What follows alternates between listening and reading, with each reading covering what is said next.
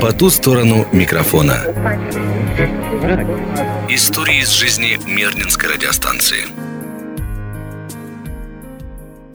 Денис Передонов в студии. Здравствуйте. Наш цикл программ, приуроченных ко Дню радио, продолжается, и ровно каждую пятницу мы приглашаем в студию человека, в жизни которого радио имело место быть. И сегодняшний день не исключение. У нас в гостях Александр Шершуков, генеральный продюсер медиакомпании «Алмазный край». Александр Сергеевич, здравствуйте. Доброе утро. Ну, это вы сейчас генеральный продюсер, да? А когда-то, так же, как и я, сидели в студии, вели беседы с гостями. Так вот, покажите это священное место в студии, где нужно посидеть мне, для того, чтобы ну, потом как-то пойти выше по карьерной лестнице. А, ну, не знаю, получится ли это, потому что был другой стол, и надо было сидеть вот ровно в том углу. Как mm-hmm. раз-таки, да, самое теплое место, оно ближе к батарее, и видно звукорежиссера хорошо. Да, то есть студия уже другая, не получится. Только да, надо сделать ремонт, вернуть все как было, mm-hmm. посидеть и потом вернуться. Хорошо, с вами мы вот о чем будем беседовать. Вот наши гости до вас, которые приходили, радиошники, будущие и нынешние, рассказывали интересные истории о том, как они сюда попали. Кто-то по знакомству, кто-то совершенно случайно. И вот теперь ваша история знакомства с радио «Алмазный край» нас интересует. А почему радио, а не телевидение? А, даже не знаю, мне всегда нравилось радио. Я помню, еще в школе заболел этой историей. Мне всегда нравилось, что э, ведущие, особенно вот линейные, особенно утреннего шоу, у них есть такая магия, поскольку мы их не видим, а, но мы их слышим, и вот эта энергетика, которую ведущие передают через голос, через аудио именно тебе, она мне казалась какой-то вот такой магической историей, и я, наверное, думал, что, наверное, да, радиоведущий – это одна из тех историй, которая, которую я могу рассматривать как там профессиональное ремесло. Потом у меня появился кассетный плеер с радио, но поскольку в светлом радио не было никаких FM-диапазонов для меня... В светлом? В светлом, да, в поселке. Когда приехали в отпуск, и я включил вот этот FM-диапазон, э, совершенно полнейшей неожиданностью было, что станций прям целая куча, то есть ты вот настройку двигаешь, а там раз, два, три, идет, идет, идет, идет одна, и попал какой-то глубокой ночью на Европа Плюс. Вел тогда Антон Камолов, шоу. И вот не помню, кто из девушек был в паре с ним. Лена Абитаева? Нет, это сейчас, это сейчас. Это было давно, это еще был там год, mm. наверное, 2000... Еще до радиоактивного шоу. 2001 там какой-то, mm. 2000, начало 2000-х, да. И я когда все это услышал, как они ведут, как они жонглируют темами, словами, как они э, представляют песни, я такой, блин, вот это да. Это, это, это реально, наверное, история такая, которая влияет на людей. И когда уже здесь я учился в институте, в университете, получал профессию э, инженера, это уже последние годы э, учения, диплом был. И как-то уже после, да, после диплома случай свел с Владиславом Солдатенко в одной компании, э, где-то на каком-то мероприятии таком неофициальном, и мы зацепились что называется, языками. А, а я тогда уже достаточно давно слушал радио «Алмазный край», принимал, участвовал в викторинах. Как что-то слушатель. Даже, что-то даже вы... Как слушатель, да, как слушатель. То есть что-то выигрывал, приходил, забирал какие-то диски с энциклопедиями. А, была такая история, да. И э, были вещи, которые мне не нравились. Мне казалось, что, ну, надо делать по-другому. И, соответственно, вот на той встрече с Владиславом я говорю, Владислав, у вас на радио. И мне почему-то казалось, что Владислав э, прям такой э, чуть ли не главный э, человек на... Вот ремарочку нужно сделать для наших телерадиослушателей. Владислав Солдатенко, да. Да, Владислав Юрьевич Солдатенко, ныне программный директор медиакомпании «Алмазный край». Да-да-да. Я ему, что называется, там на уши присел, говорю, у вас вообще все неправильно на радио. Там вообще все надо делать не так. И начал там излагать свою версию. И Слав, конечно, как воспитанный человек, а, меня выслушал, покивал, говорит, знаешь, я там, э, у них есть главный редактор Юлия Савинцева, я тебя порекомендую, и вот э, вдруг там что, да? Ну и поговорили, что называется, и забыли, но спустя там, несколько месяцев, по-моему, даже Владислав позвонил, говорит, подойди там вот туда-то, туда-то, переговори. Я пришел, понял, что мое видение было достаточно таким смелым. А, мы переговорили с главным редактором, и вот мне предложили сначала как сказать, внештатную деятельность. То есть я работал на своей работе инженером-проектировщиком, и в свободное время приходил сюда, вел какие-то передачи, вел утреннее... Был соведущим утреннего шоу. И вот тогда Олег Дюгай и Антон Колесников э, вели, а я у, у них, так сказать, в подмастерье примазывался. И позже уже заключили договор. По договору там мне было больше обязанностей. Я там готовил новости, э, проводил какие-то интервью. И как только появилась э, ставка свободная, уже меня перевели сюда, в штат радиоведущим. Ну, тогда это называлось редактор радио. Угу. Как, и, в общем-то, сейчас. В принципе, да. И, и включало в себя и, как сейчас, самый широкий спектр обязанностей и дел. Ну и стоит отметить, что на дворе тогда стоял 2011 2011 год, да. А, хорошо. Но вот какими качествами должен обладать радиоведущий, это всем понятно. Это голос, дикция, ну и вот, мне кажется, очень важная составляющая – это жизненный опыт. Вам на тот момент сколько лет было? Да, сейчас понимаю, что лет было мало. Было когда институты заканчивают? Подожди, надо посчитать. Ну, лет я, я, 21, я, я, я, я не помню, да. 25. 25.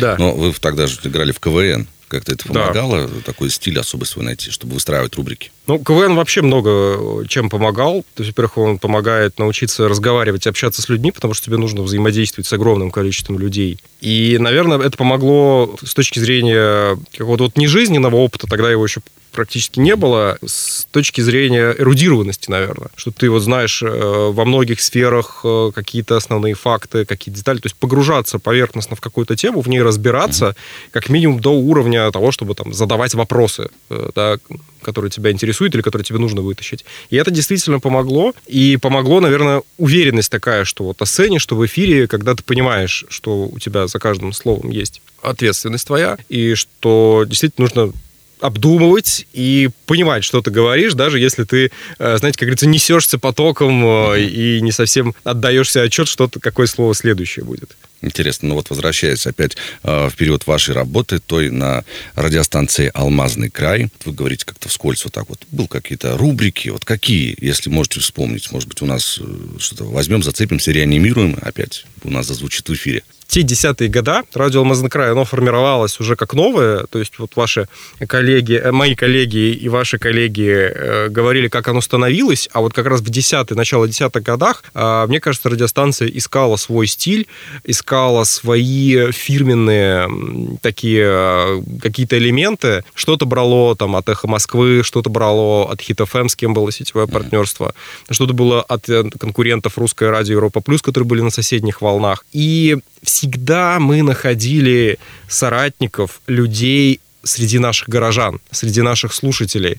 Программа «Дорога к храму», которую много лет Юлия Савинцева вела совместно с э, отцом Серафимом. Э, налоговая инспекция приходила еженедельно, рассказывала, как платить налоги.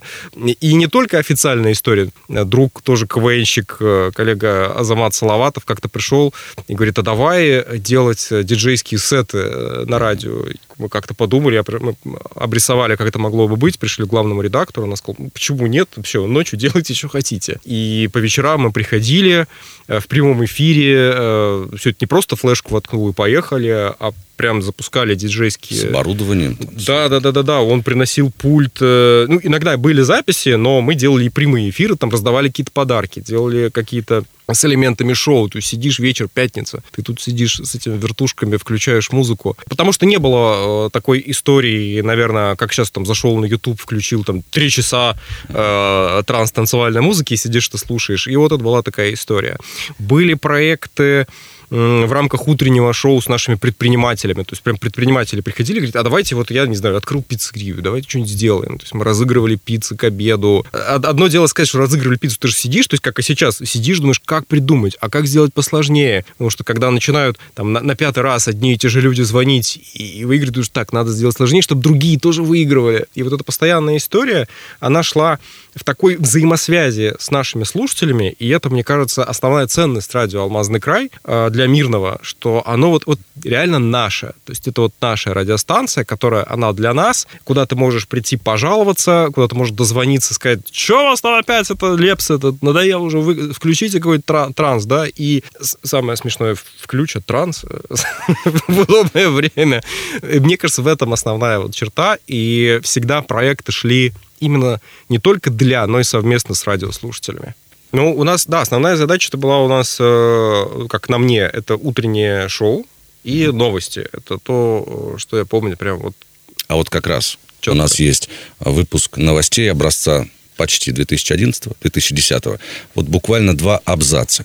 Мы с нашими э, телерадиослушателями хотели бы вот, э, не копаться в архивах, искать ваши звуковые файлы, а вот просто прочитать новости так, как вы бы это сделали э, вот в том 2011 году. Давайте попробуем. Прям сразу, как готовы. Конечно. Здравствуйте, в студии Александр Шершук. А тут два раза здравствуйте. Здравствуйте, здравствуйте. Да-да-да. Здравствуйте, в студии Александр Шершуков. В эфире новости на радио «Алмазный край». Лето 2010 года стало серьезным испытанием для жителей европейской части России. Из-за мощного антициклона установилась рекордная за всю историю наблюдений жара. Температурные рекорды обновлялись 22 раза за полтора месяца. Абсолютно исторический максимум за 120 лет наблюдений был зарегистрирован в Тамбове 28 июля и в Волгограде 1 августа. В обоих случаях плюс 41 градус по Цельсию.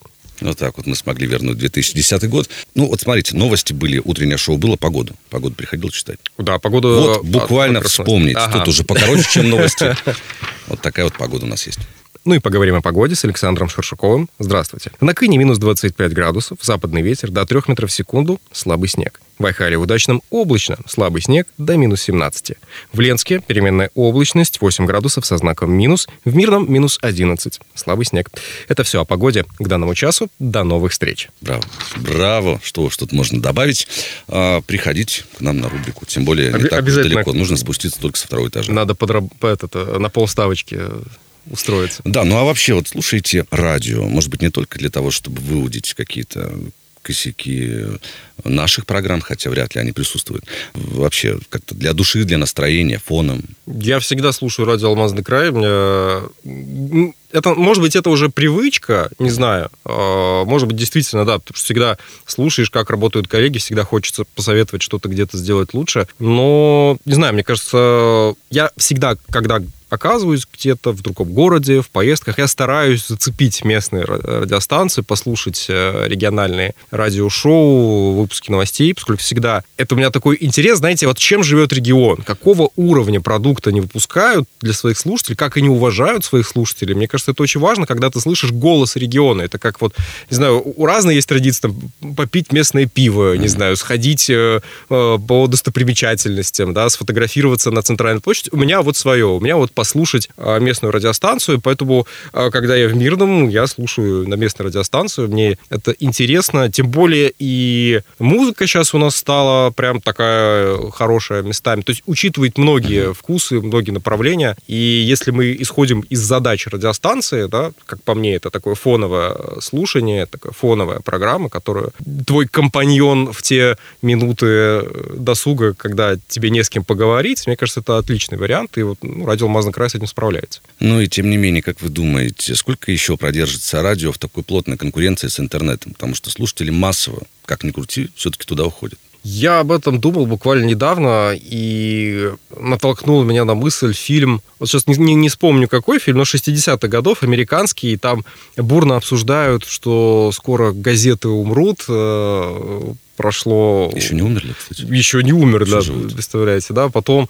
а помните, э, скоро все будет сплошное телевидение, а у нас уже тоже угу. вопрос уже встает сегодня, телевидение будет умирать или нет, поэтому я не спешил бы хоронить, тем более сегодня мы имеем прекрасную историю, как э, радио по запросу, да, подкасты. Э, то есть, когда ты слушаешь любимые передачи, э, полезные для тебя передачи, когда ты хочешь, и «Алмазный край» тоже сегодня делает свои подкасты, развивает это направление. Мне кажется, как раз-таки, если, ну, не будет вот FM-диапазона, то будет некая другая среда, где распространение звука, как... Это же, это же очень удобно. То есть ты идешь, ты можешь, не знаю, стоять в пробке, можешь мыться в душе, можешь заниматься в спортзале, делать что угодно, а в ушах у тебя будет та информация, которую ты выбрал, которую ты хочешь. Мне кажется, в этом плане все-таки, может быть, радио как среда распространения FM, она как-то изменится, но сама суть передачи информации голосом и потребления ее, мне кажется, еще с нами будет долго. Мы будем надеяться, что так тому и быть радио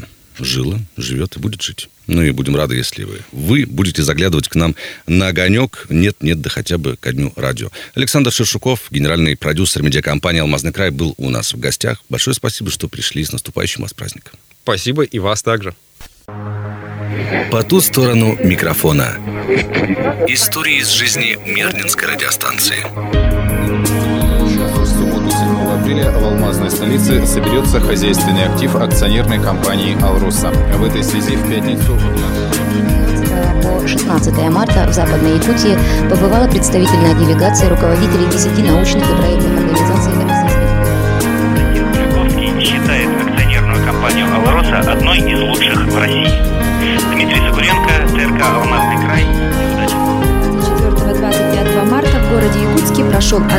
чемпионата Республики Саха-Якутия по спортивным танцам и акробатическому